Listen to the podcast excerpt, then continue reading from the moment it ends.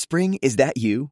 Warmer temps mean new Allbirds styles. Meet the new Superlight collection, the lightest ever shoes from Allbirds, now in fresh colors. These must have travel shoes have a lighter than air feel and barely there fit that made them the most packable shoes ever. Plus, they're comfy right out of the box. That means more comfort and less baggage. Experience how Allbirds is redefining comfort.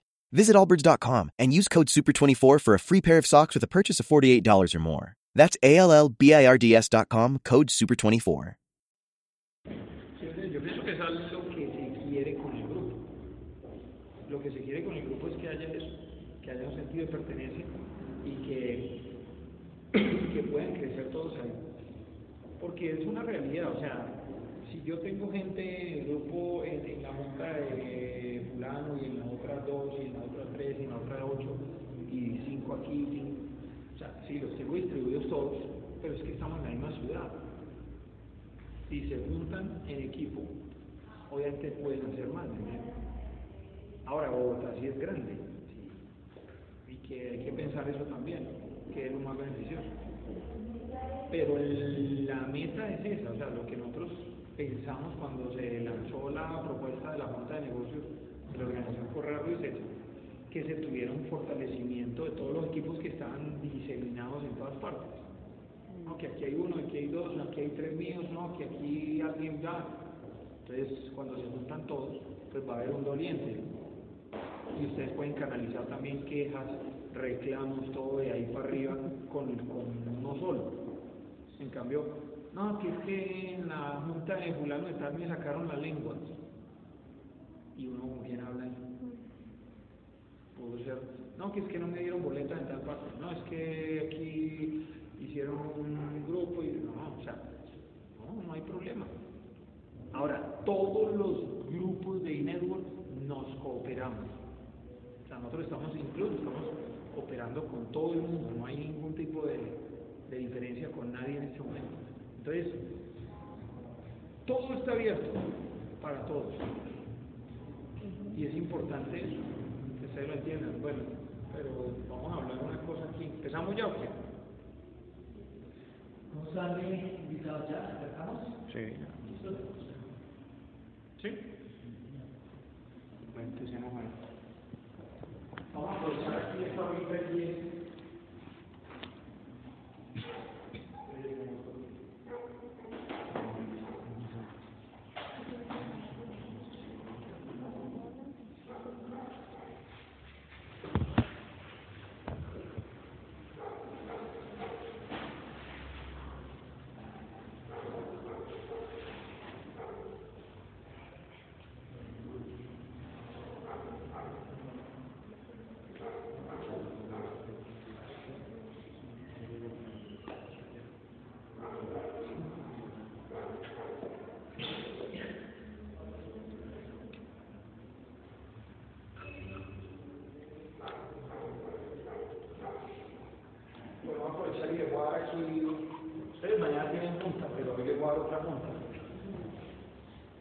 como la conferencia que teníamos planeada, pues la que tenía planeada para ahora.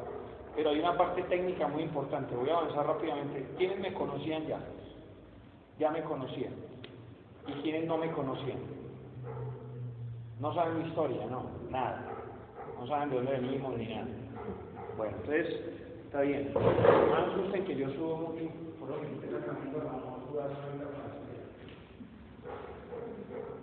Mi esposa yo, Sergio Castro, mi esposa es Lina González, que nosotros en el año 2011 calificamos diamantes y empezamos el negocio en el año 2005. O sea, cuando los precios eran altos, cuando, cuando mm, habían, ¿cuántos diamantes había cuando yo empecé? Había por ahí unos nueve diamantes nada más. Hoy hay 40, 41. ¿Cierto? He visto la evolución del proceso, pues la evolución y el proceso de muchos también lo visto. Hay gente que ha calificado más rápido que otros, hay otros que nos hemos demorado un poco más y ahorita están calificando gente más rápido, ¿cierto? Pero eso no tiene que ver nada si rápido lento, como usted quiera que lo haga, eso no es ningún problema porque estos son procesos. Lo que pasa es que hay gente que tiene la cabeza de empresario ya. Entonces, cuando tú encuentras personas empresarias que piensan como empresarios, el negocio posiblemente sea más fácil de desarrollar que uno que tenía una cabeza empleado toda la vida. ¿Cierto? Cuando uno ha sido empleado toda la vida, eh, no entiende muchas cosas. Por ejemplo, esta fin de semana hubo una convención en Bogotá. ¿Qué? Perdón, en Medellín. Una convención en Medellín y en la convención yo logré cautivar a un nuevo que está en una línea donde estamos enfocados y el nuevo, él es contador, él es contador, trabaja en Argos y está haciendo una especialidad, el tipo es muy bueno, numérico, así esos melancólicos, esos calculadores, ¿cierto? Duró como un mes analizando el negocio, a ver si sí, si funciona, buscando información de todo. Entonces el hombre eh, empezó el negocio. Yo logro cautivarlo para que vaya a la convención. El tipo compra la boleta, lo llevo a un evento de preconvención. Yo sé que aquí van a haber eventos de preconvención para que aprovechen y lleven a la gente a esos eventos porque son potentísimos para poner a la gente en la convención. El tipo va a la convención, compra la boleta a 160 mil, va el sábado y sale, pero enloquecido de esa convención. Pues el tipo es melancólico de esos que lo saludan a uno así, a uno así que no lo dejan a uno acercarse, ¿sí me entiendes? Nada de abrazo, nada de, nada de, festejo ni nada. Y, ese, y el sábado en la noche que terminó la convención salió feliz, me abrazó, cada vez que me da un pico. Y yo, este man ¿Será que fumó marihuana adentro? Pero digital. Y entonces, el domingo no fue en la mañana. Pues yo estaba piloso con el man a ver si iba no. Y entonces resulta que el socio de él lo llamó en la mediodía y le dijo que, que estaba buenísima la convención, venía la intervención de Mario Rodríguez, doble diamante de México, fue brutal esa intervención de él de 70 minutos. Y entonces le contesta a este man, es que, es que mi niño amaneció con fiebrecita, y entonces no pude ir al evento. Y entonces pues yo pienso, yo por dentro, yo no le dije nada, ¿no? Pero yo pienso, y cuando el niño amanece enfermo y tiene que ir a trabajar, ¿será que no va a trabajar? ¿Ustedes qué dicen? Tiene que ir a trabajar, métale el doble, déjelo con la mamá y vaya, porque la mamá no, no trabaja, ella, ella no está trabajando en este momento. Entonces es un pensamiento de empleado, ¿entiendes? Como es domingo y el niño nació con fiebre, él justificó la no ida al, evento porque él no ve realmente la necesidad o la importancia que tiene el evento en ese momento. Es un pensamiento de empleado y es normal. Yo lo tengo que entender. O sea, no lo puedo regañar, ni decir, ni atacar, ni nada, pero yo lo único que pensé inicialmente cuando me contaron eso, yo dije, hermano, hay que meterle buen libro, hay que meterle mucha información para que empiece a pensar como empresario porque un empresario piensa diferente. O sea, si eso le pasa lunes, martes, miércoles, jueves o viernes, él tiene que ir a trabajar. ¿Cuál era el problema de darle el doble, que se quede con la mamá? La convención terminó a las 3 de la tarde. Pero no se pierda Mario Rodríguez, ni los reconocimientos que hubo. Pero es, es porque no tiene la visión clara, y eso es importante entenderlo. Entonces, pues realmente cuando nosotros empezamos el negocio, les voy a contar aquí rápidamente, yo vengo de un estrato medio. No, mi papá fue profesor de colegio, tengo una profesor de colegio, en Cúcuta, en Cúcuta. Y pues sí tiene otra historia. Pues los papás, a pesar de que no tenían una rico ni nada, pero sus papás lograron hacer una mediana empresa y creció la empresa, pues ella no tuvo dificultades, de pronto como nosotros que sí, yo pienso que hubo, no dificultades, pero sí hubo déficit en algunas cosas en la casa porque éramos seis hermanos, yo era el menor. Y pues yo ahí como de 7, 8 años. Eh, yo quería tener una bicicleta BMX, estaban de moda en videos que me compraron, una monareta de y era maluco andar en esa monaleta. Uno iba a hacer cross y entonces le volteaba para un lado. Entonces nunca podía hacer cross. Bueno, me fui a estudiar medicina a Barranquilla. Realmente, me pasó aquí. Ese era yo cuando yo tenía 17 años, estoy en la casa de estudiar medicina. Los únicos que estudiamos en la universidad privada fue el mayor y yo, yo el menor. Pero el mayor, el que me sigue a mí, yo tenía 17 y el que me seguía a mí tenía 26. 26, 27, 28, 29 y 30. O sea, un año cada uno de ellos y a mí me llevaban 9 años. Entonces, a ellos les tocó vivir una vida diferente. Pero mi papá, como era profesor de colegio y mi mamá ama de casa, mi papá trató de darnos lo mejor siempre, pero, pero era muy gracioso. Yo no sé si ustedes han visto que, que hay gente que compra un apartamento en un sitio, entre comillas, bueno, pero que no tiene con qué amoblarlo. Entonces usted entra, o sea, usted ve un apartamento bien chévere y entra y son sillas rimas, y la mesa de madera lleva al berraco, y la cama del abuelo, y o sea, ese tipo de cosas que no van como acorde al apartamento bonito, sino que no se puede cambiar todo toda la indumentaria adentro, ¿cierto? Todas las cosas. Esa era mi casa. Mi casa era más o menos así. Uno vivía en un barrio, entre comillas, bueno, mis amigos usaban alida, pasta, yo usaba panada. No fue una vida de abundancia. Estudié medicina con préstamo del ICT. ¿Alguien ha tenido préstamo del ICT? ¿Qué pasa cuando usted termina la carrera? Usted tiene ir cuatro veces más grande, pero usted da como 10 millones. Eso es terrible. Eso es terrible, muchachos. Eso es increíble. Eso tiene más intereses que, que un pago de año. Eso es horrible. Entonces, fue muy complicado. Ahí, ahí yo estaba en tercer semestre. Voy a ir rápido en esto porque yo quiero enfocarme en otra cosa. Siempre he sido sanguíneo, alegre. Pues realmente aquí eran como un poco amargaditos, yo era muy alegre.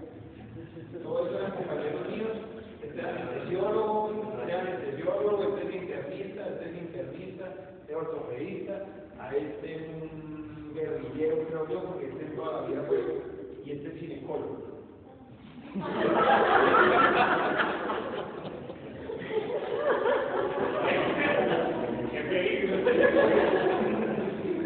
Que vayan a grabar esto, me mandan a matar, mira. Estamos cuidados. Este era muy feo, ¿sí?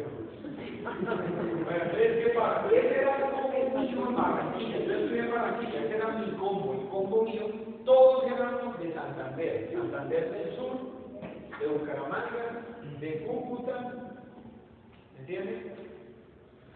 Y éramos los mejores estudiantes de la clase. Competíamos ¿ah? ¿Ya el plan? a todos, Ah, todos. Este lo bloqueé en Facebook porque me critica todo lo que pongo. Porque él no, él, no tiene una buena relación con la niños. Y todos los demás, no, no sé qué me van a creer porque todos se sacaron la lengua, nadie quiere. De pronto este, ha estado coqueteando últimamente. Bueno, era, eh, no fui mal estudiante, fui súper buen estudiante, realmente ahí, ahí en esa foto nosotros competíamos por los primeros puestos y era segundo, tercer semestre de ciencias del cuerpo, anatomía, eh, histología, patología, microbiología, todo eso es complicado. Yo vivía arrendado, vivía alquilado, era mi compañero de cuarto. Importante que vean este libro, por eso puse la foto, no lo espero en el pecho, porque no, no, cuando eso se usaba, no en el pecho, ya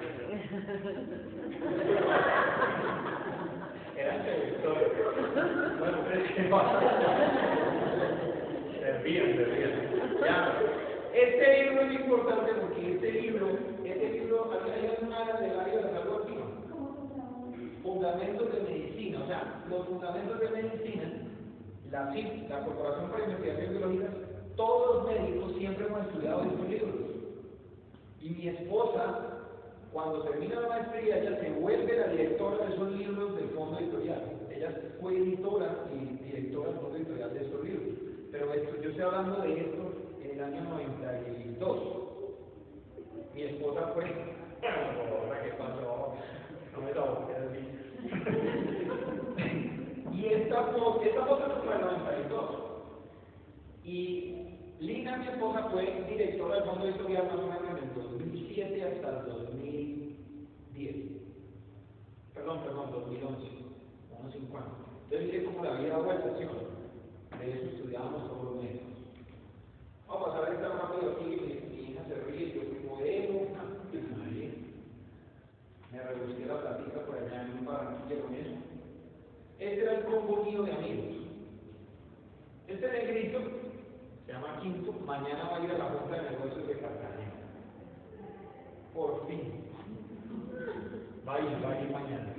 Este es el rodeísta, este era uno que vivió conmigo que se creía. Bueno.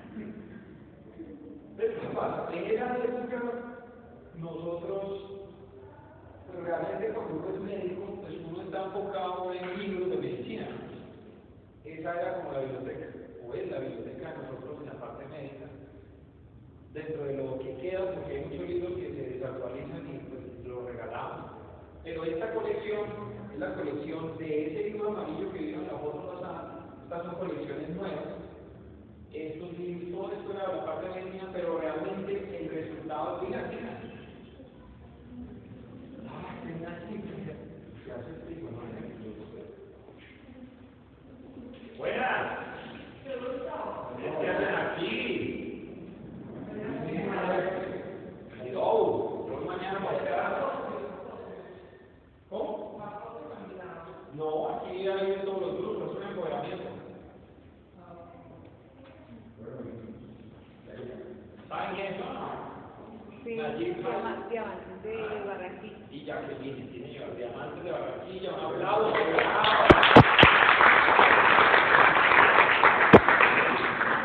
Ellos tuvieron mucho que ver en la inspiración con nosotros. Nosotros los veíamos a ellos en Esmeralda. Cuando empezamos a poner el negocio, yo era en Esmeralda. Y yo decía, yo dibujando y una ortopediatra pudieron hacer eso, porque yo no? ¿Cierto? Porque yo no, porque yo no puedo. Y, y en parte el estatus me lo quitaron ellos, porque yo decía, si hacía hacer esto y estoy dibujando que tenía más especialidad que lo que no tenía, porque uno no. Entonces, ahí uno se puede apoyar en las personas que tienen el resultado, dependiendo de lo que, de lo que tú quieras. Por los médicos que tú me dices a mí, si tú buscas audios en, en Medellina, si vas a la tienda, compras audios o libros, le mandas a los médicos esos que tú tienes ahí, le mandas eh, qué otra opción tienen, la historia allí, todas las cosas, ellos van a escuchar y puede que se involucren en el negocio si de verdad lo quieren hacer, si no, pues busque otro. Entonces, ¿qué pasa?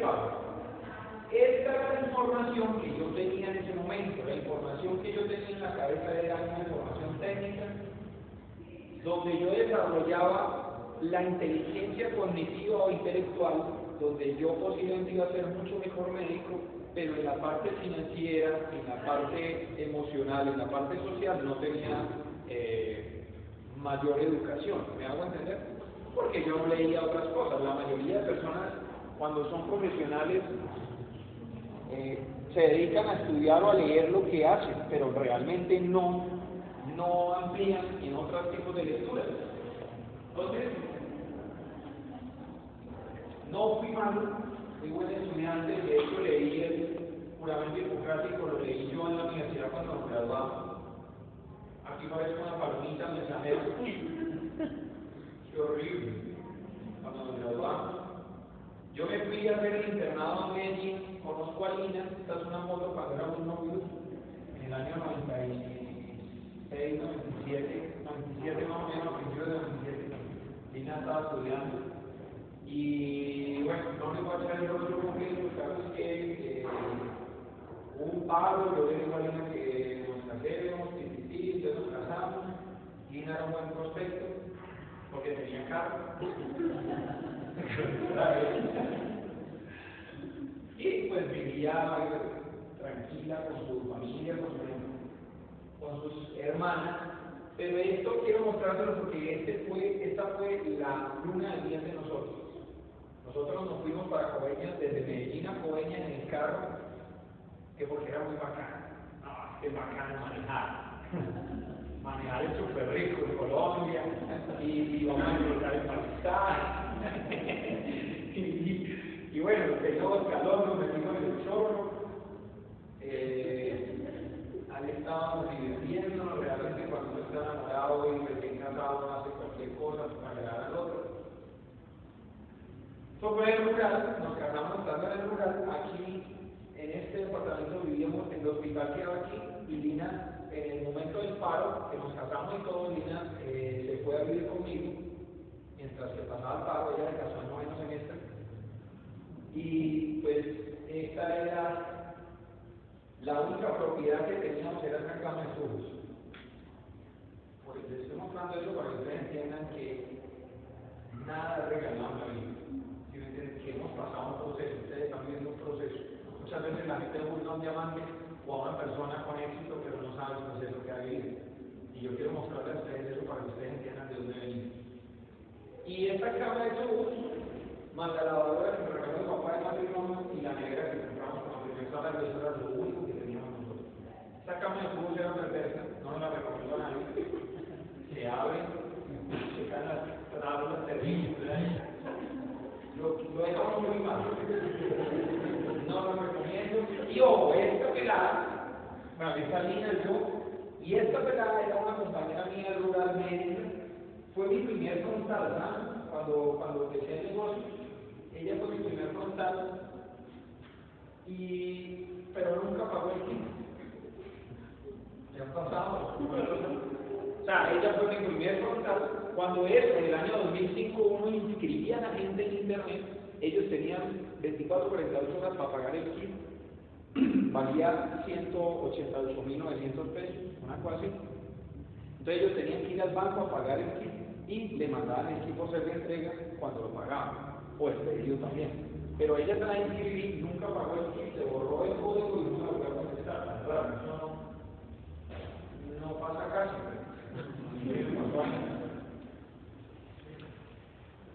Después yo trabajé ocho años cuando yo terminé el rural, pues Lina siguió estudiando, nunca, nunca en la vida nosotros pensamos en que Lina iba a dejar de estudiar, no, o sea, ella siguió estudiando, luego llegó María Alejandra, Aleja llegó en el año 98, nosotros empezamos en el 97, y desde que yo me gradué empecé a trabajar, siempre he trabajado, y mi papá como trabajaba tres jornadas diarias me enseñó a trabajar tres jornadas diarias.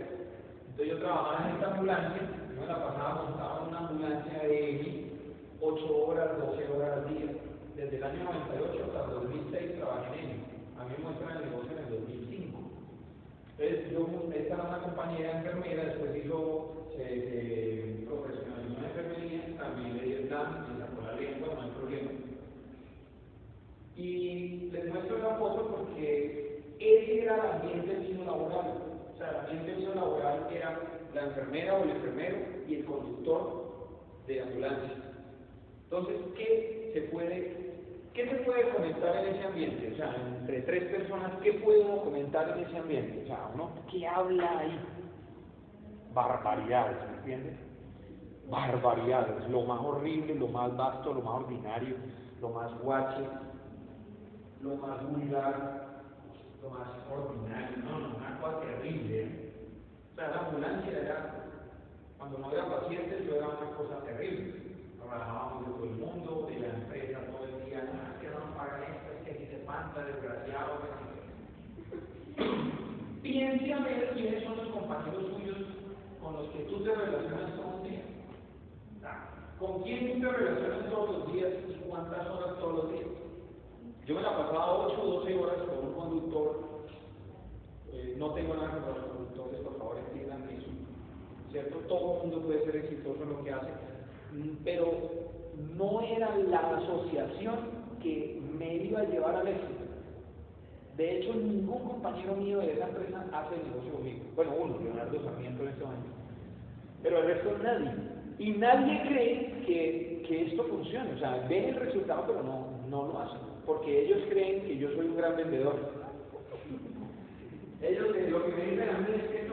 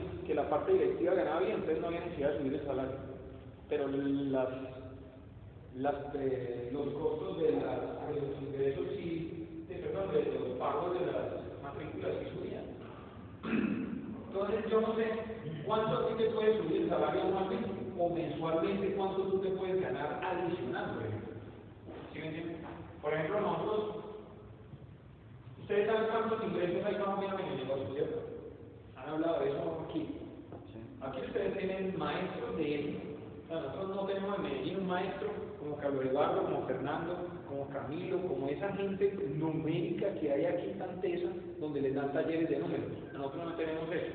Rodrigo es pura emoción. Rodrigo es pura emoción, pero no tiene ni idea de dónde sale la plata.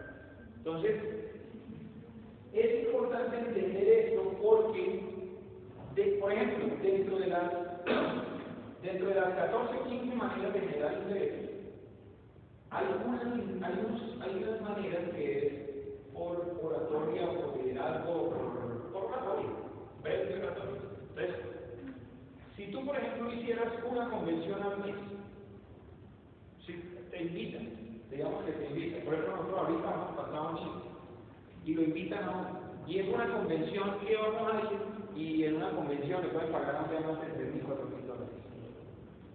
Por una convención, todo pago, tiquetes, comida, alimentación, lo recogen, lo llevan, chuchu, de todo le dan. Entonces, ¿cuánto yo en mi trabajo tradicional no podía poner entre mil o cuatro mil dólares adicionales en zona? O por dos eventos, seis mil dólares, seis mil, ocho mil dólares. ¿Ves? Pero eso no es el negocio. El negocio es el negociante, pero esos son ingresos que son adicionales que usted se puede poner aquí, ¿sí? Pero es interesante eso para que lo entiendan. Y pues aquí los médicos, pero esto es una realidad, médico. ¿Cuánto ganan los médicos hoy? Yo les voy a hablar de esto porque yo soy médico. En la empresa donde yo trabajaba en ENI, y aquí hay mi cierto, o sea, contacten los médicos de ENI. Los médicos de ENI están jodidos. Siempre no. ¿Cuánto ganan los médicos hoy? 9 mil pesos le pagan la hora a un médico de ENI. Además, 6 mil pesos por el evento. O sea, a usted le pagan. Si usted va a hacer 8 horas de, de, turno hoy, por ejemplo, usted va bien bonito con su uniforme, usted se monta una ambulancia y por hora usted le van a pagar 9 mil pesos. Y paciente que atienda, 6 mil. Si ese paciente vuelve a reconsultar a las 24 horas, no se lo paga. No se lo paga. Entonces, ¿será que en Bogotá dar el tiempo así como para que usted atienda dos horas? ¿Será? Con los congestiones, los sacos, los tampones, todo lo que Puede que no. Si usted atiende, si usted no turno 8 horas, atiende 12 eventos por hora, son 16 eventos. 16 eventos por 6 mil, ¿cierto? Más por los 9, por las 8 horas, 9 mil pesos, eso da, eso da eh, 178 mil por los 6 días del mes, por las 4 semanas, eso da como 4 millones de pesos de ingreso al mes. Si hace 16 pacientes por día, pero no creo que uno aquí en Bogotá haga 16 pacientes por día. En la convención vehicular y el tráfico y todo es complicado. y hay pacientes que se complican, se tienen que durar ahí hasta que llegue la ambulancia y lo lleve y todo. Entonces, ¿qué pasa? Para que usted pueda ganarse 4 millones, usted que trabajar 8 horas y 16 pacientes eh, eh, turno, perdón, sin día. Ahora, con 4 millones, disminuyéndole todo lo que hay ahí, usted con 4 millones vive como usted quiere vivir, pues está mejor que un salario mínimo, ¿cierto? está mejor que otras personas, otras profesiones. Pero realmente si usted empieza a sumar ahí dos hijos, sí, dos hijos, eh, todos los gastos que hay, hoy en día hay más gastos que antes, ¿no? ¿Cuánto vale el internet suyo mensual en su casa? ¿Cuánto vale el celular suyo la cuota? ¿Cuánto vale la gasolina? ¿Cuánto vale el carro? ¿Cuánto valen las cuotas de las cooperativas? ¿Cuánto vale todo lo que usted? O sea, eche cuentas. A una pareja con un salario no alcanza, tiene que trabajar en dos partes o en tres partes. Entonces, esto se complica. Y hace, eh, pues en el año 98, 97, 98, esta nueva foto de Vinita embarazada de Areja. Este su lo amamos porque era la única propiedad que teníamos. Y miren cómo cambia uno. Ese era yo cuando estaba trabajando de médico. Estaba gordito. ¿Saben por qué? Porque no tenía tiempo de hacer ejercicio porque no tenía conciencia de salud personal, porque no tenía conciencia de que yo tenía que tener tiempo libre. Yo ahí, en ese momento, yo trabajaba 16 horas. O sea, a mí lo único que me interesaba en ese momento era el proveedor de mi familia. Yo no veía a la niña, Lina menos la cuidaba de la suegra, Lina estaba terminando haciendo la maestría. Ah, no, mentira, Lina ahí no estaba haciendo maestría, eso fue con Felipe. Lina ahí estaba terminando la carrera. Nunca, Lina no tuvo maternidad ninguno de los dos hijos, porque ella, como no estaba vinculada nada, ya le tocó pues, los 10 días, 8 días, volver a empezar y dejar la niña, sacarse la leche, guardarla, eso fue una cosa bien completa. Entonces, ahí, pues la abuelita que pasa grande, pero lo que yo quería mostrarle la foto, y esto está aquí, porque esto no estaba en dieta, fue tomar conciencia, así como uno toma conciencia de que uno toma conciencia de que uno necesita cuidar la salud, que uno necesita eh, estar bien, ¿me entiendes? Hoy en día todos mis compañeros están así y yo no. Porque cuando yo trabajaba ahí, cuando uno trabaja en la parte asistencial,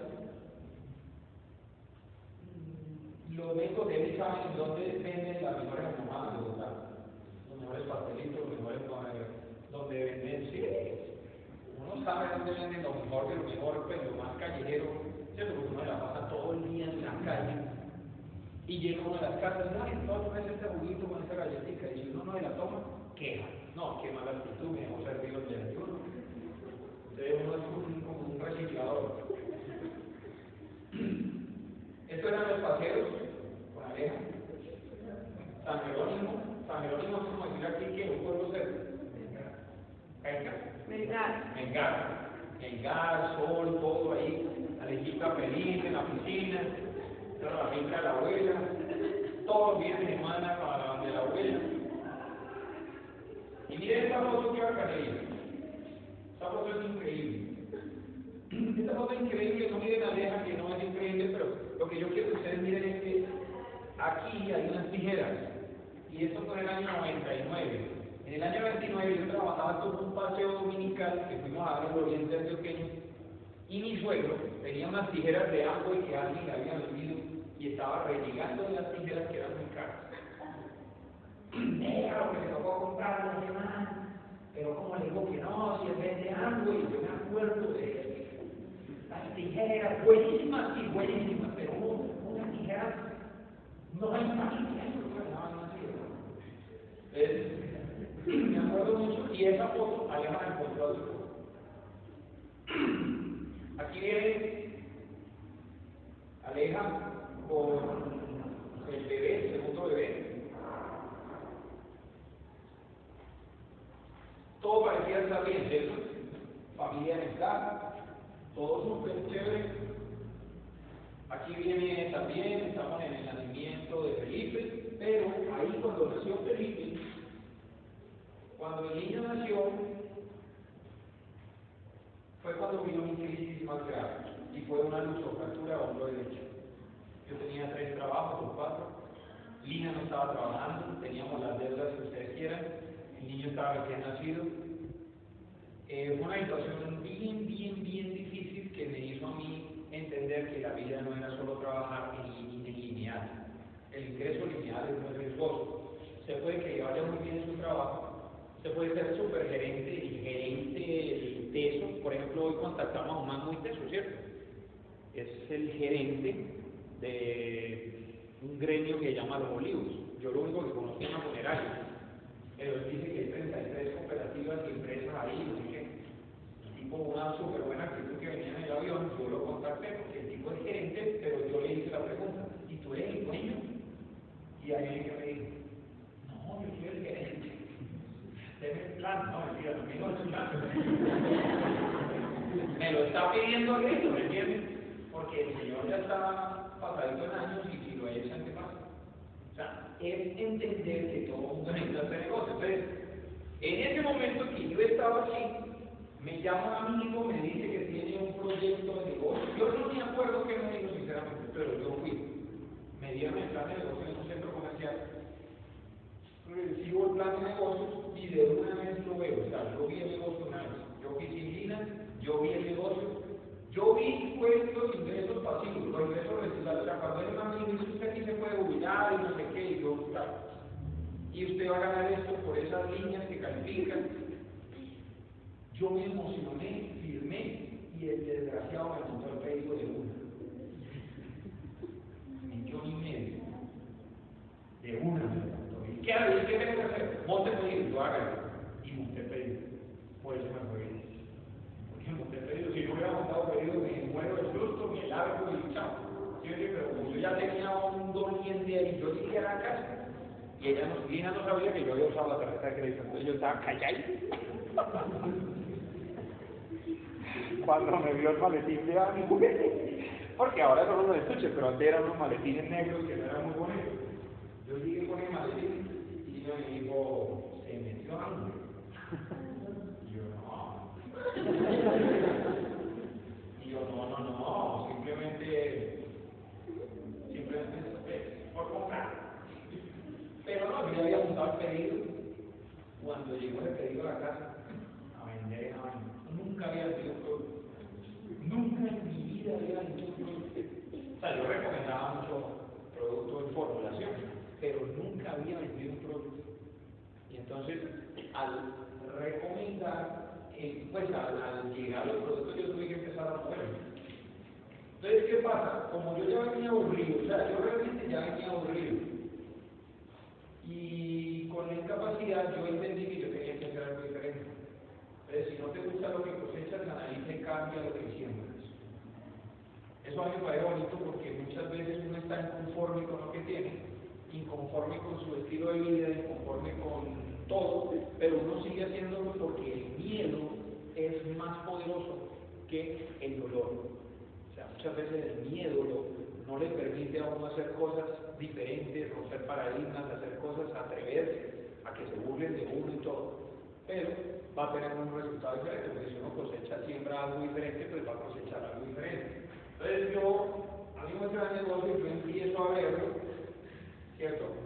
Eh, cuando tú empiezas a mirar cosas diferentes, pues realmente eso confronta con, con todo el mundo. Y cuando tú piensas de una manera que no está acorde a los demás, entonces tú eres raro. Es el raro. Entonces ya el médico que, que llevaba en, la, el bolso carte- cremas dentales, omega, entonces me dijeron un doctor uña de gato, doctor baba caracol, doctor jaboncito, doctor de todo. De todo me decían, yo, yo trabajaba en EMI, en EMI habían 120 compañeros, pero unos compañeros, pero esos filudos, filosos, ¿sí me entiendes? O sea, así, bien, bien, bien fuertes, y como yo no era tampoco tan querido, o sea, yo me gozaba todo el mundo allá, entraba un nuevo y habíamos dos personas que éramos los que siempre poníamos el sobrenombre, o sea, llegaba el nuevo y mira, bueno, pues y los bautizábamos a todos, entonces la gente que tenía que ver a mí, yo no tenía, yo no tenía que ir a porque yo era recochudo, pues, grotesco, la gente no me creía a mí en negocio, los compañeros me porque yo tenía una manera de ser bastante burletera con la gente, con todo el mundo. Entonces no, no era, no era muy fácil que ellos entraran empezar a estudiar, empezar a leer. Yo recuerdo que mi Apple, que ya no está en el negocio, así como ustedes tampoco no están en sus Apple, o sea que ustedes van para diamantes, no me preocupen, porque mis Apple se bajaron. O sea, cuando yo llegué a plata, ellos fueron 21%. Entonces, él me preguntó, no sé cuánto le consignaron, y yo, no, como 3 millones. A mí 100 mil. claro, porque a él le consignaron lo que él compró, el 21% de lo que él compró. Él no tenía diferenciales porque él no desarrolló red. En cambio, nosotros sí lo entendimos y construimos la red. Entonces, a mí me llegó el billete y a él 100 mil pesos de lo que él consumió. Entonces, no entendía eso. Y entonces, dijo, no, esto no es para mí, eso sí es para usted, pero no es para mí. Entonces, abajo. No entendió que ya tenía una pata calificada. No entendió que esa pata le iba a dar diamantes, de esmeraldas, diamantes, de todo le iba a dar. ¿Cierto? Entonces, no. Ahora, ¿qué pasa aquí? ¿Qué pasa aquí? Yo empiezo a leer, empiezo a entender, y yo quiero que ustedes vean algo, ya aquí no vamos a concentrar en una parte técnica supremamente importante. Y para usted montar un negocio hay cuatro maneras. De eso Carlos Eduardo y Fernando y toda esta gente saben mucho. Eh, pues yo lo que les estoy diciendo es porque lo he aprendido de ellos, porque yo de negocios no tenía ni idea, mi papá menos, mi mamá menos. Entonces, pues uno puede montar un negocio de cuatro maneras. Un negocio desde cero, ¿cierto? Que ustedes monten un sistema que funcione para ustedes. Pero la mayoría se convierten en chuzos. Lo que dice Bobadilla, ¿cierto? La mayoría de negocios que usted ve en la calle montados con 15, 20, 30, 60 millones de pesos, son negocios que están al azar ahí porque montaron una bombería, una pastelería, lo que sea. Pero para que usted realmente tenga un negocio, usted tiene que desarrollar un sistema que funcione para usted. Bingo, eh, Calle, negocios, negocios, funcionan con usted o que usted. Pero también puede comprar un negocio que ya funcione, que no tenía la plata para eso. También puede eh, comprar una franquicia. Los negocios de franquicias son negocios totalmente legales, viables, pero que necesitan mucha inversión. Y miren esto, por ejemplo. Aquí hay un estudio, panorama de la franquicia en Colombia, aquí hay un estudio que no me voy a detener, pero aquí dice que el interés por ser emprendedor entre los colombianos, un 77% y un 22% que no. Conocimiento del negocio de las franquicias, un 71% no sabe de franquicias. Interés por franquicias, un 62%. O sea, quieren hacerlo, pero no saben. ¿Cierto? Interés por otro tipo de negocios. Entonces, aquí hay unas cifras interesantes. Eh, pero miren eso, yo me puse investigar esto y, por ejemplo, Curves, aquí hay Curves, ¿cierto? Es una franquicia que se creó en el 92 y que el valor, el monto total, incluye cuota de franquicia, son 32 mil dólares. O sea, son 70, 70 millones de pesos más o menos que usted tiene que invertir para que eso empiece a funcionar. Pero yo conozco curves que no van a ir. O sea, eso no te garantiza que va a ir. ¿Cierto? Esta maquinita está de moda en toda Colombia. Yo creo que aquí hay también. Es una maquinita que es una franquicia. El monto vale 14 millones de pesos.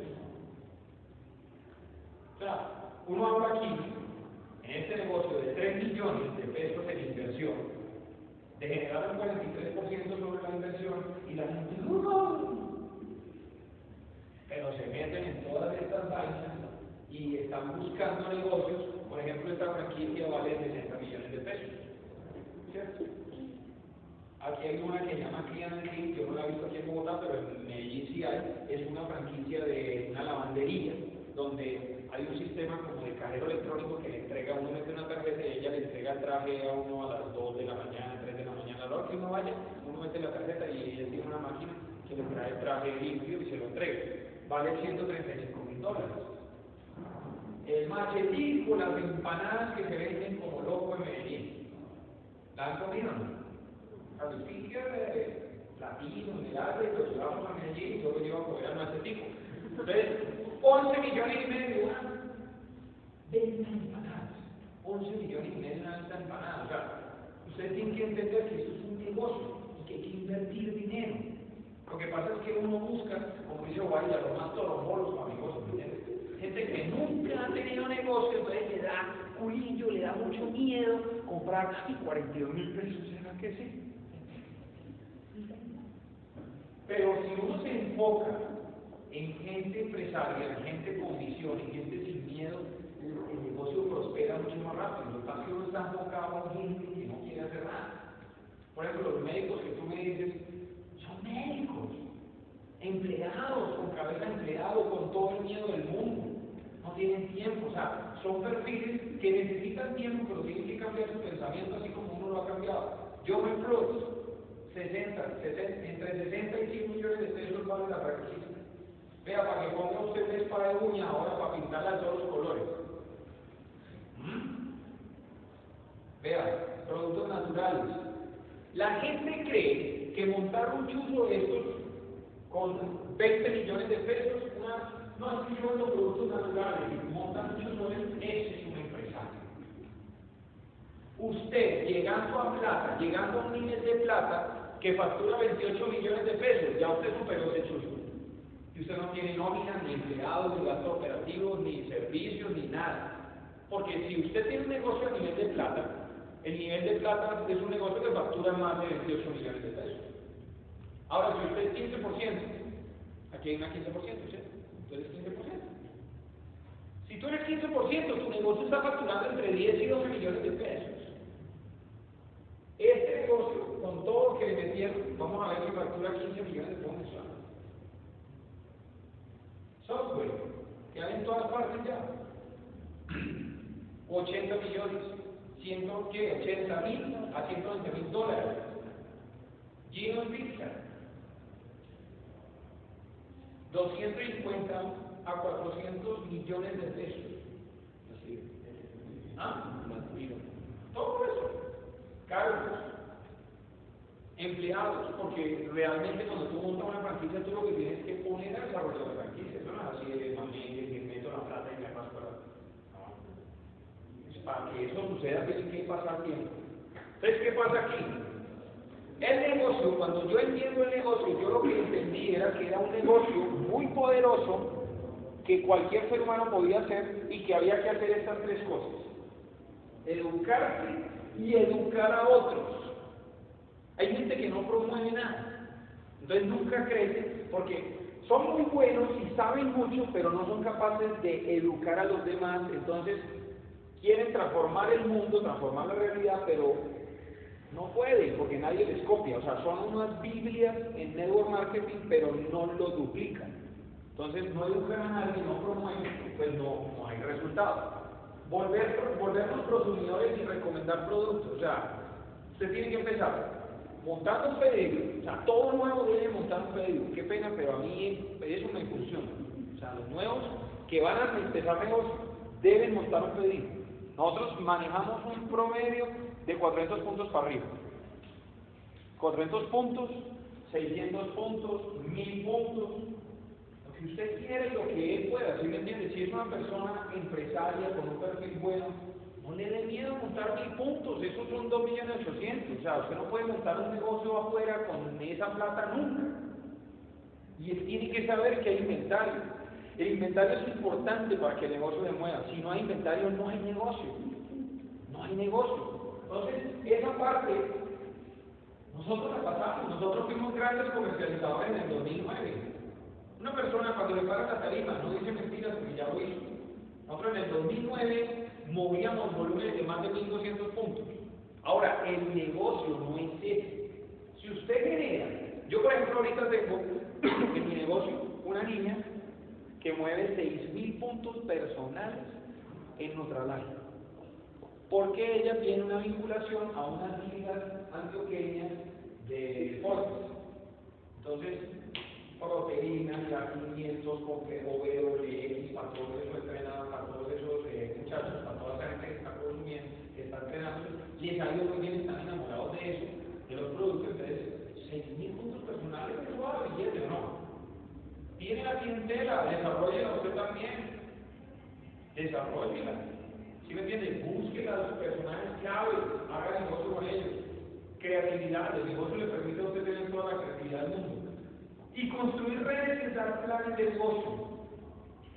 Entonces diré, aquí rápidamente, César Gaviria, el presidente y secretario de la OEA en el Foro Económico Mundial de Dubái de 2009, dijo que el problema de la desigualdad en Latinoamérica no es un problema de crecimiento económico, sino de educación. Y eso va acorde con lo que se había hablado eh, en épocas pasadas en, en un documento, en, en, la reunión de sabios que tanto habla Bobadilla, ¿no oído eso? Es cierto que salió un artículo en el año 93, creo, en el año 92, salió un artículo que se llama Colombia, el de la Este artículo usted lo puede bajar en PDF, está en Google. O sea, ustedes colocan ahí es y bajan y lean. Ahí vienen las, las, las, las recomendaciones. Y dice, es un error creer que todos los problemas de la sociedad se resuelven con crecimiento económico. El crecimiento no resuelve la pobreza, la pobreza la resuelve la educación. El libro de Andrés Oppenheimer, Basta historia, que se lo recomiendo. Entonces, nosotros no sabíamos nada de, de negocios. Lina y yo no sabíamos nada de negocios. No sabíamos nada de economía, no sabíamos nada de nada. Pero nosotros somos buenos para leer. Nosotros somos buenos para educarnos y nosotros como profesionales de las cosas que más nos recalcaron toda la vida era la autodisciplina, ¿sí me entiendes? O sea, hay una habilidad que es la autodisciplina. Por ejemplo, nosotros tenemos aquí deportistas de alto rendimiento, ¿cierto? Nico, ustedes conocen a Nico. Nico es un deportista de rendimiento, él tiene autodisciplina, o sea, él sabe cómo se tiene que exigir, qué tiene que comer, cómo tiene que hacerlo, qué tiene que, qué no puede hacer, si él quiere ser campeón mundial. Entonces, es interesante eso porque la autodisciplina no es solamente en la casa o en el trabajo, es en todo.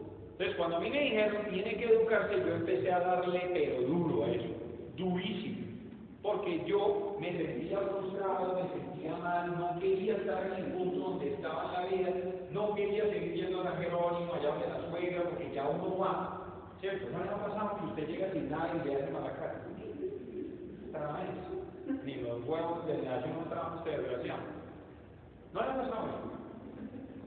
¿Cierto? Y uno realmente llega sin los huevos porque uno tiene los huevos, los huevos de uno, los lleva allá, pero no hay con qué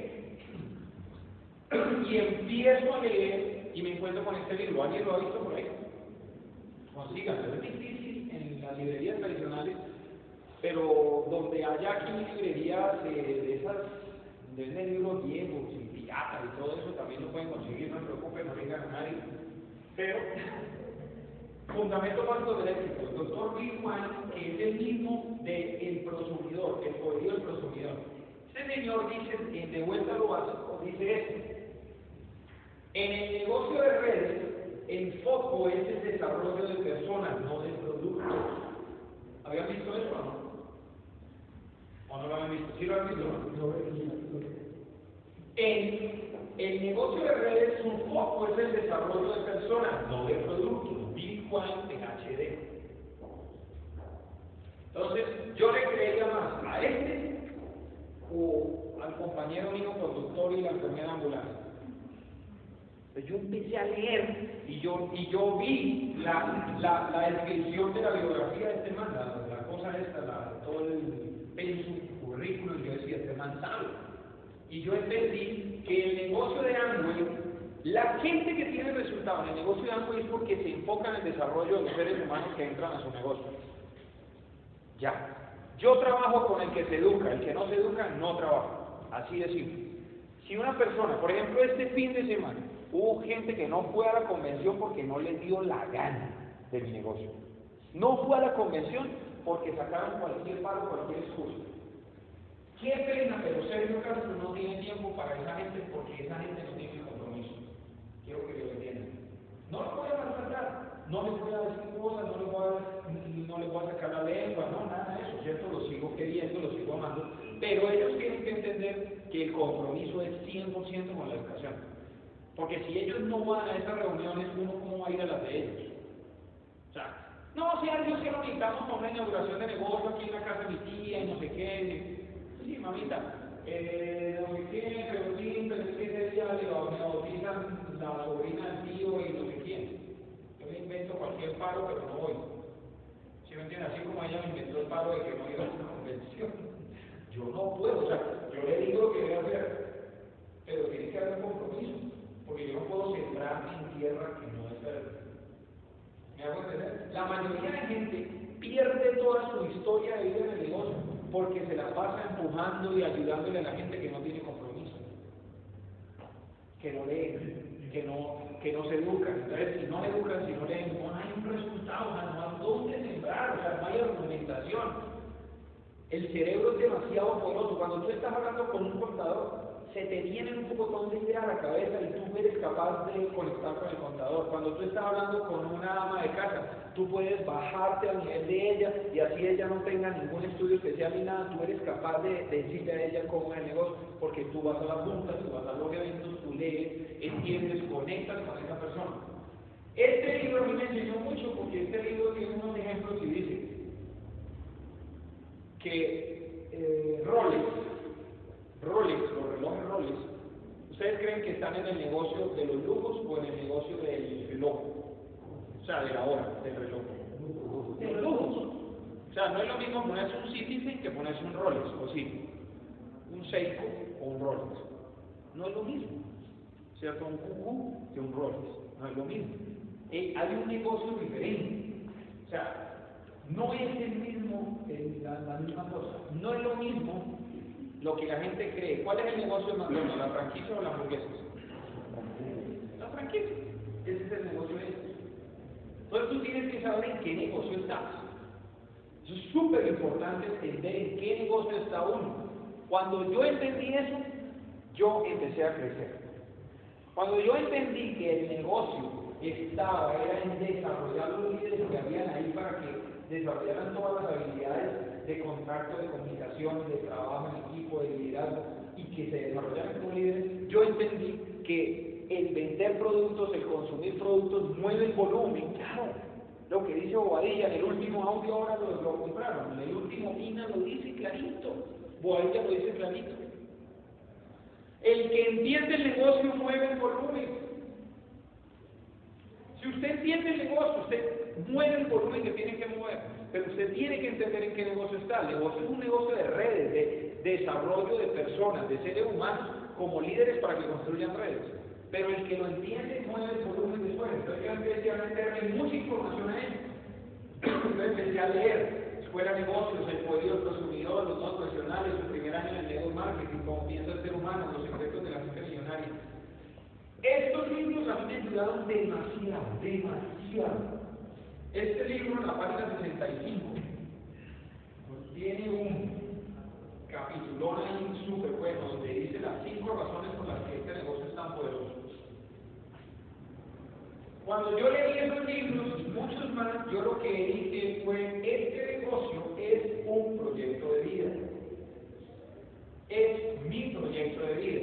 Y ustedes han escuchado cuando los líderes se paran en la tarima y dicen, determínate, decídete. ¿Sí han oído eso no? No sé qué decir. Lo que ellos están diciendo es que usted tome este negocio como su proyecto de vida.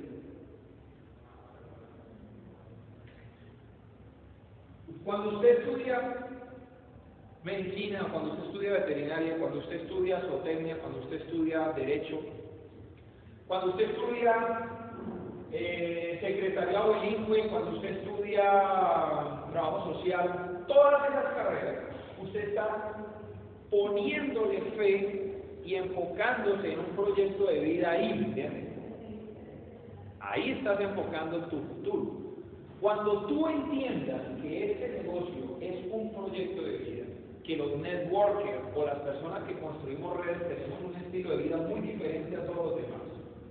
¿Entiendes? Hoy venía, en el avión que venía mi hija, conmigo, que estábamos haciendo las vueltas de la visa, hoy venía un médico que trabajó conmigo ocho años, que hizo auditoría médica y que ahora tiene menos tiempo que cuando era médico general.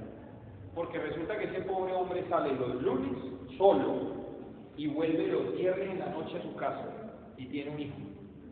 Y él es el auditor de toda Colombia y de la región andina. El médico auditor, o sea, tiene estatus, el médico auditor. Pero toda la semana se la pasa solo, sin familia, sin hijos, sin nadie. ¿Sí me entienden? Y él venía del mismo avión conmigo y se hizo loco y no me saludó. Y yo le dije a Aleja, ¿cierto que se lo dije? Yo le dije, mira cómo cambia la vida de este man, va a trabajar porque iba súper encrachacado a trabajar. Y nosotros empezamos a trabajar ahorita hace una hora, hace media hora empezamos a trabajar realmente. Todo el día hemos loleado, o sea, fuimos a Andrés Carne de Res, Aleja quería comer allá, comimos delicioso, luego nos tomamos un café, teníamos mucho frío, nos fuimos a una vuelta, eh, a ver zapatos, no consiguió. Una ganancia. ¿Qué me entiendes? Una ganancia esto. Mandé unos para Barranquilla, pues mañana para Cartagena, y entonces eh, mandé allá la invitación, sí, sí, sí, desde el celular. Hablé con mi esposa, ya organizó una esposa allá. Un estilo de vida muy raro, ¿me entiendes? Un estilo de vida muy raro. Me llegó un, me llegó un comunicado aquí, mire lo que me llegó. Mire, mire, mire, tiene una vida muy rara. Me llegó un comunicado aquí rarísimo. Ya sé hasta leer, eh, ¿cómo se llama eso? Portugués, ya sé leer portugués. Me llega un... Caro Sergio, todo bem? Este un contacto preliminar para consultar sobre a possibilidade de você, a sua esposa, participe como oradores de nuestra próxima convención nacional que será realizada en la ciudad de Sao Paulo. El evento acontecerá en los días 20 y 21 de septiembre. Aguardamos una respuesta. Pablo a Sheila. ¿Los conoce? Sí. Pablo y Sheila es otro. ¿Yo qué le puedo decir al señor si yo no conozco a Sao Paulo? Me encantaría ir a Sao Paulo. ¿Yo qué le digo? ¡Sí, claro! Oiga, Sao Paulo ¿entiendes? La vida cambia. Esto no es un proyecto de vida. Usted verá dónde quiere montar, qué quiere hacer de su vida. La verdad que el miedo a, lo que, a perder lo que uno tiene y lo poquito que uno tiene, eso da culillo. Paquete de formación, pues no les voy a hablar de eso. Quiero que miren esto está acabando el tiempo que cuando llegue Paulo aquí nos vamos. 10 minutos, 12 minutos. Sí. Un negocio en cifras. No les voy a mostrar esto. Les voy a mostrar esto de una vez.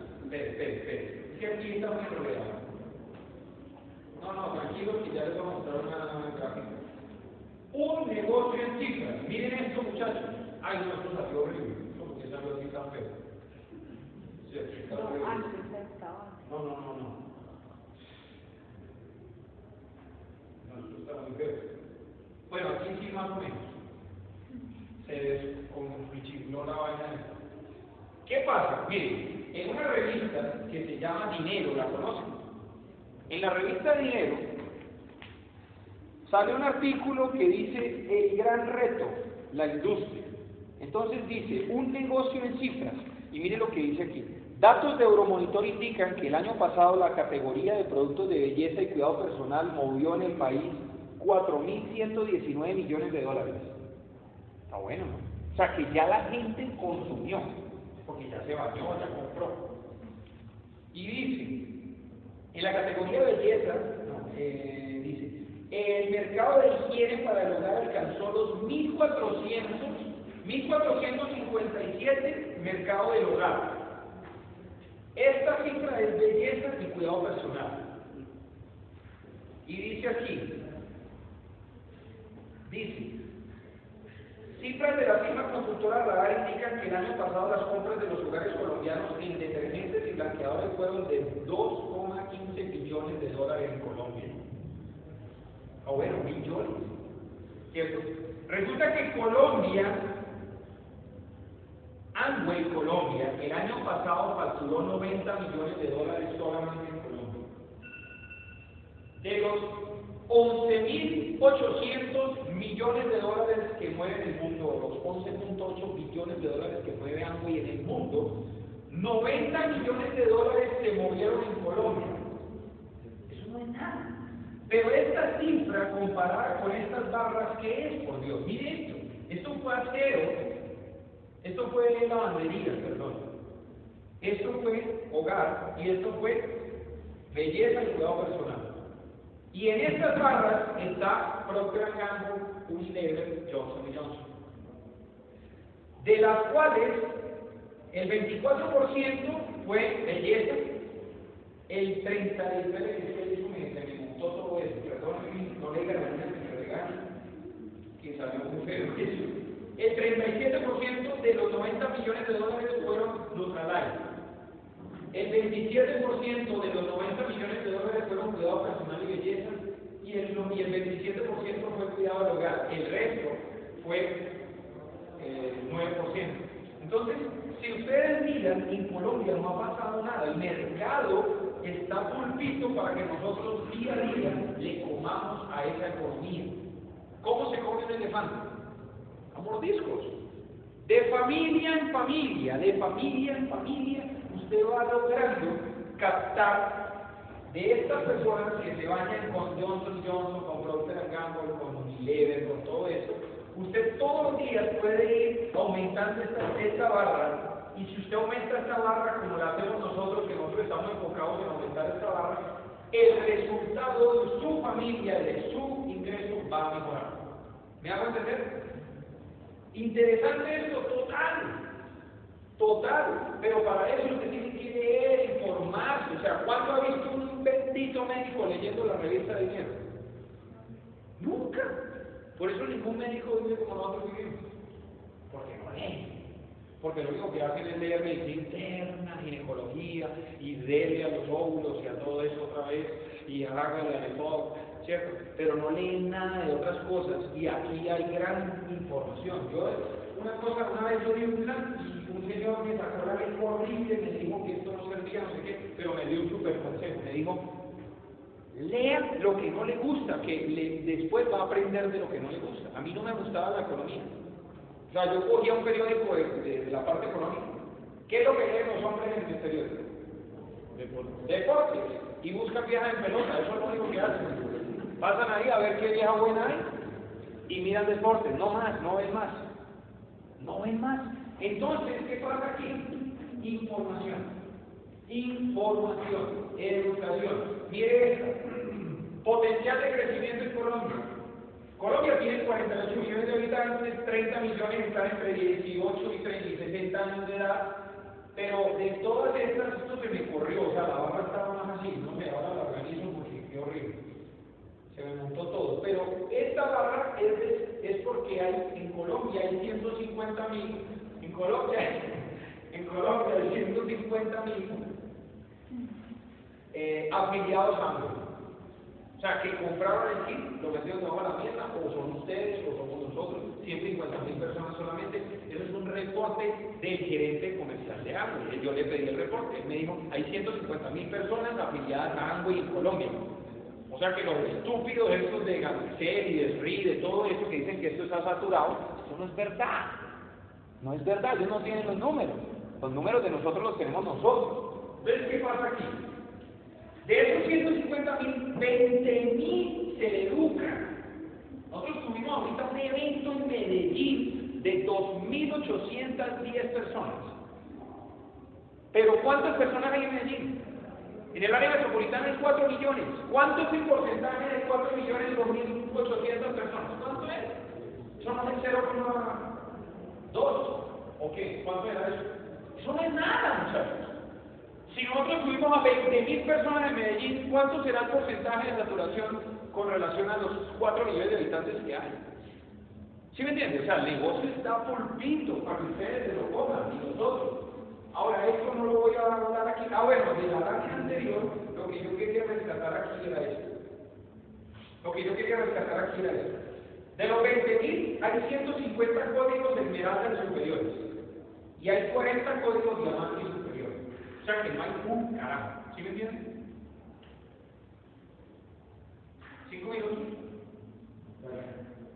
Esto no se puede hablar. Entonces, ¿qué pasa aquí? ¿Por qué Amway? Pues porque es la número uno, porque ya ustedes saben todo eso. Porque pues, hay una barra aquí que a mí me pareció increíble, porque cuando yo empecé el negocio en el 2005, yo empecé el negocio en el 2005 y a mí me tocó cuando Amway reportó 6.300 millones, eh, millones de dólares, 7.1, 8.2, 8.4, 9, en el 2011 calificamos nosotros y se hablaba de 10.9 billones de dólares el año pasado, este año, ahora qué va a pasar en el 2020. ¿Sí me entienden? O sea, usted va a estar en esa torta. De esos 90 millones de dólares en Colombia, ¿cuántos millones de dólares manejará o moverá el negocio de Carlos Eduardo, por ejemplo? que tiene uno de los negocios más grandes de Colombia. ¿Cuántos millones de dólares manejará el negocio de mi diamante del cultivo Rodrigo Correa que tiene seis diamantes debajo? ¿Qué va a pasar con tu negocio, cierto, cuando califiquen todos los personajes que vienen contigo? O sea, es a futuro qué va a pasar contigo, qué va a pasar en tu negocio, Carolina, cuando califiquen estas bellezas diamantes. ¿Sí me entiendes? Y, los laterales que tú vas a tener. O sea, es ver a futuro qué es lo que va a pasar con tu negocio. Porque la gente es muy dependiente negocio por los 500 mil pesos que invirtió. Por los 200 puntos que hizo. Y ya que se raja porque se va a quebrar el destopió. Porque no tenemos cabeza de empresario. Ahí pues no voy a hablar de eso porque ustedes ya son empresarios Ustedes saben manejar más de estructuras. Pero miren, uy, qué la vida tan horrible. Pero bueno, y eso es para verla, pero con gafas de esas de tercera dimensión. Lo interesante es el potencial de ingreso, muchachos. Miren, diamante es la mitad de la tabla. Ojo, en diamante se termina el primer tablero de juego. Ustedes saben qué es eso, aquí se habla de ese tema.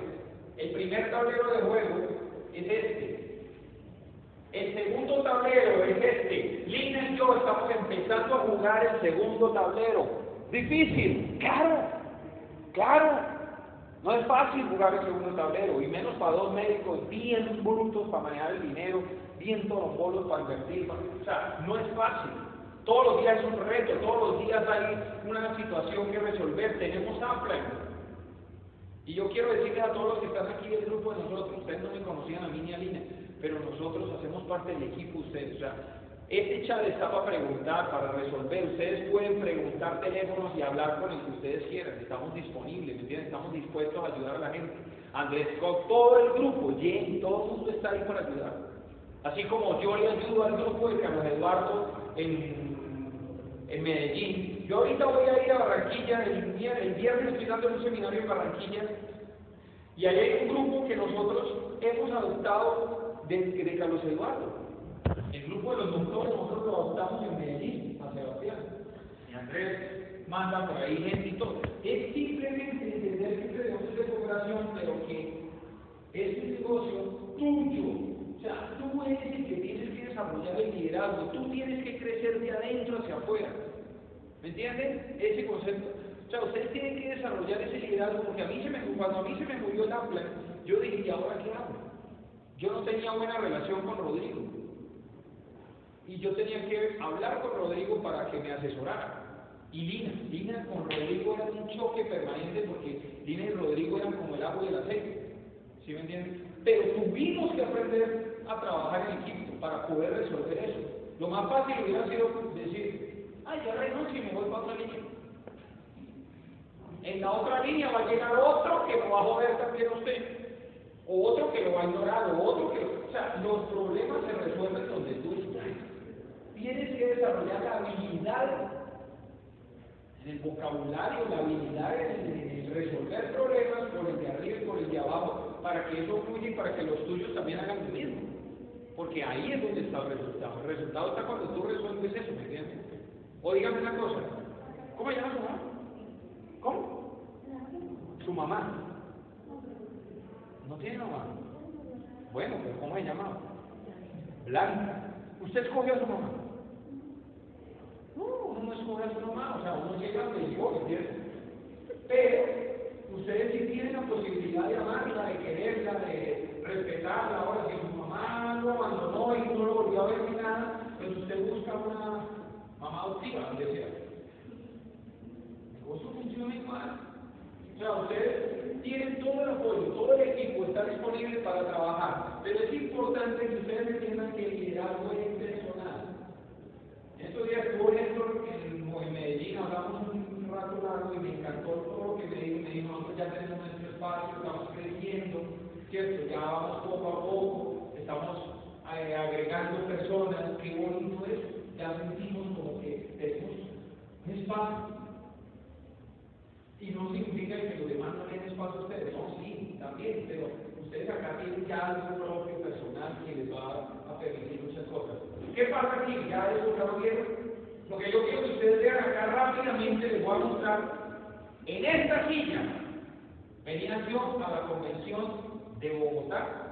Lina viene dormida con una cobija que ahora es la del perro. Esta cobija la del perro ahora. Lina venía dormida para Bogotá a la convención. Nosotros nos chupábamos nueve, diez horas en bus con la gente. Estos dos carajos se rajaron. Habían dicho que iban a ser diamantes. Este fue en una convención cuando Rodrigo y Gloria fueron diamantes y Vidia Lina. Este muchacho todavía está en el negocio, esta señora me rajo un cuerpo de gente, miren la mirada. La señora raja todo el mundo. Yo era un paparazzi, ¿me entiendes? A mí me reconocieron platino con Gustavo y con Bobalina, y estos desgraciados me cogieron ventaja y me hicieron esmeralda, esmeralda, y yo era un platino. Y yo soy platino, un platino, y platino, y estos desgraciados para arriba, para arriba, para arriba, y yo platino. Y yo no entendía qué pasaba. Hasta que entendí lo que ellos entendieron primero. Eduque a su gente, papito.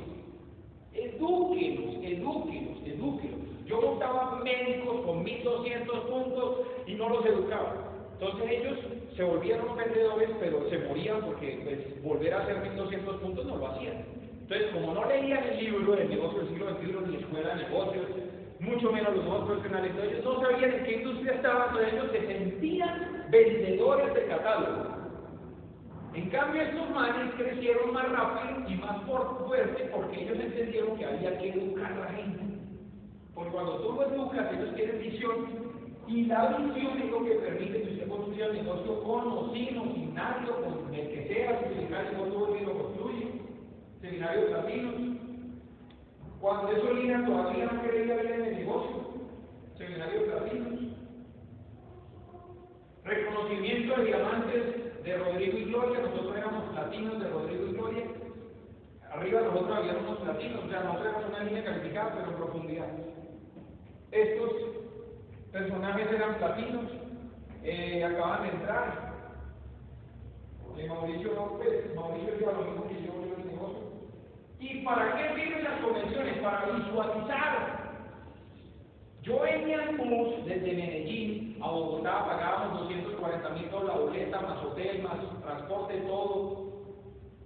A visualizar, a visualizar porque un día vamos a estar en una tarima como nuevos diamantes. Y mire esa belleza. Llegó. O sea, ese día llegó, ¿me entienden? Aquí está mi hijo, ustedes han visto esa foto. Después de esa foto, pues hay otra aquí con el doctor Charles King, que le dimos el recibimiento a Charles King. Fuimos eh, escogidos para hablarle en la tarima al doctor Charles King. Claro que hay otro doctor, porque si no, me entiende nada. Aquí, pues, ya estamos en familia, realmente. Yo hice el negocio con libertad, muchachos. O sea, yo no quería vivir un sistema de salud como el que está pasando ahora. Yo me visualicé a futuro que esto Incapacidad mía médica me hizo permitir a mí, o sea, me permitió entender que yo no podía seguir generando dinero de la misma manera. Entonces, eh, somos una familia feliz para nosotros. Las prioridades son Dios, la familia, el negocio. Verse reconocido en diamante, en bacán, en Toronto, la vida cambia así muchísimo. Libertad, familia, esperanza y recompensa. Tomarse una foto con el hijo de 60 más ricos de Estados Unidos, eso vale. Eso es interesante. Esa fue la revista, la, la portada de la revista eh, salió esta. Ahí fue cuando eh, estuvimos en la libre empresa tan bonita que hicimos con este señor Charles King, con Paco y Joana, que fueron nuestros mentores y nos despertaron a la vida. Paco y yo. Esta es la casa ahora. Una casa de 250 metros cuadrados construidos. Aquí adentro hay un patio, adentro hay otro patio. Esta es una habitación muy grande, esta es la habitación de Alejo. Atrás está nuestra habitación. Estos árboles ahora tienen pajaritos, aquí hay una orquídea, aquí estamos haciendo un jardín eh, vertical. Eh, han pasado un poco de cosas, aquí hay varios que conocen mi casa. Y eso fue un día muy lindo que salió una poesía y nos tomamos una foto. Y empezaron o sea, yo vine a salir del país a los 26 años. Nunca salí de país. Bueno, sí, yo vivía en Cúcuta y yo iba a Eugenia o a San Antonio. Yo iba a Venezuela. A echar gasolina con mi papá. Me llevaba y me brindaba un helado. Pero esto fue en, te van a invitar, te van a invitar a muchas partes. Por ejemplo, ahorita ya les dije lo de septiembre ir a Sao Paulo. Yo conozco Sao Paulo. Conocemos Río porque alguien nos llegó, pero Sao Paulo no lo conocemos. Entonces ya van más ciudades conocidas. Un día le prometí a alguien que íbamos a estar allá. Para nosotros ese fue muy significativo. Porque nosotros no tuvimos la luna de miel que la gente quiere, hermano. O sea, nosotros no tuvimos la luna de miel que, que uno quiere, ¿sí me entiende? Uno, uno a veces tiene la luna de miel que le toca o que le alcanza. Así la coña es bacano, pero no es la gran luna de miel, ¿me entiendes? Nos favorecieron los zancudos, había muchos zancudos, entonces no nos dejaban salir del cuarto. Entonces, nos favorecieron los zancudos para, luna de miel. Pero, pero no fue el mejor paisaje, ¿me entiendes? Gracias al negocio, Aleja pudo ir a vacaciones a, ¿qué? a estudiar inglés, ella estudia, estudia inglés, está aprendiendo francés, ella ahorita está en homeschool, está estudiando fotografía, diseño gráfico, hace lo que le da la gana, ella hace lo que le da la gana. No está en colegio tradicional, lee tres libros, promedio tres libros mensuales, ahorita está leyendo Economics del señor Tetaz. Eh, Chile, no conocía Chile, no conocía San Carlos, no conocía Iguazú.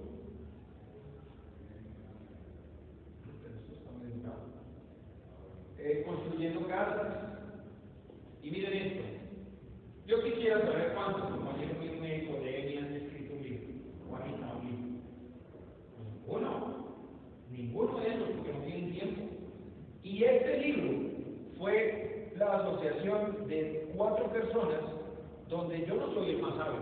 O sea, yo no soy el que más sé del tema, pero me gusta el tema de la farmacodependencia porque lo estudié. Pero estos tres sí sabían mucho, pero yo me asocié con los que tenían el resultado, con los que más sabían, les propuse que hiciéramos el libro, yo fui la idea, ¿cierto? Y entonces el libro duró tres años de trabajo, pero salió. Esto es de familia, para nosotros la familia es fundamental, realmente eso fue en San Marino. Y fue muy chistoso porque Aleja perdió sociales. Cuando vino de Canadá, ella perdió sociales. Entonces la profesora eh, le, maltrató un poco y, Aleja muy brava le dijo, profesora, ¿usted conoce el país de San Marino? La profesora. Existe. Es un país que está en Italia. Miren cómo cambió la ambulancia. La ambulancia cambió. Esta es una ambulancia como yo antes trabajaba, o sea, aquí había una camilla larga, esta es una ambulancia, es una Mercedes-Benz, yo trabajaba en una Mercedes-Benz, pero mire la asociación cómo cambió. Con gente exitosa, con gente libre, con próximos millonarios, con gente muy, muy, muy, muy próspera, eso es muy lindo. Y bueno, ya el resto de fotos, pues ya ustedes han visto por ahí por el Facebook. Dice, creemos que el trabajo bueno solamente si lleva trabajadores de la libertad, la recompensa, el reconocimiento y la esperanza. Por tanto, si nuestro trabajo no es satisfactorio, financiera, espiritual y psicológicamente necesitamos dejarlo lo más pronto posible y empezar otro sentido sea fin de hoy. Eso está en el libro Capitalismo Solidario. Cuando yo leí esto, había trabajos que yo hacía que no me gustaban. Domingos, noches, no me gustaban. Entonces yo leí eso y yo dije este man estará, estoy de acuerdo, vamos a hacerlo. Me tiré el del skydive, de locos esa vaina, de locos, una vaina increíble. Eh, habíamos soñado toda la vida estar en un desierto que se llama Wadi Rum en Jordania, estar con amigos del desierto de, de, de ¿cómo se llama esto? De Dubái, de pues. Esto era un gran sueño. Esto era un gran sueño. Lloré mucho cuando porque yo tenía ese, ese, sueño desde chiquitín, desde chiquitico, lo tenía y nunca me enamoré también, me enamoré perversamente de esa camella. Qué belleza de camella, hermosa, hermosa. Eso era también un sueño, participar, ser parte de, de los beduinos, estar con ellos. Una tarde increíble pasamos en ese hotel, en el hotel Bur Al Arab. Entramos y compartimos toda una tarde, salimos con eh, Pedro, que los conocemos con cuatro Martínez cada uno, con Fernando y Cata, Palacios, ese es la historia de Niquilauda, Jamones, Serrano, todo eso, bueno.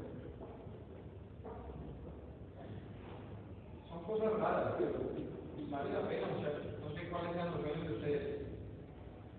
La libre empresa de Bogotá está o sea, yo sé que todos ustedes van a estar en la libre empresa, pero ustedes lo que tienen que hacer es cuántas personas vas a poner en la libre empresa. O sea, lo mejor que puede haber para eso es invertir en su negocio. O sea, usted quiere poner 10 personas en, su, en la libre empresa, compre 10 boletas. Compre 10 boletas y usted tiene que poner esas boletas porque las tiene que poner. Entonces, bien sea o que las regale o que las venda o que le diga a la gente, mire, voy a poner, póngase, vaya a la convención. Si no le gusta, no me la paga. Pero si le gusta, la paga. Ya. Así de simple. ¿Sí me entiende? Pero si usted pone gente en esa convención, su negocio va a crecer y usted va a estar vendiendo. Se lo aseguro que está libre porque está libre. A veces no hay próxima vez, a veces no hay una oportunidad para la de la multa y por colorín colorado, este encuentro se acaba. Yo creo que...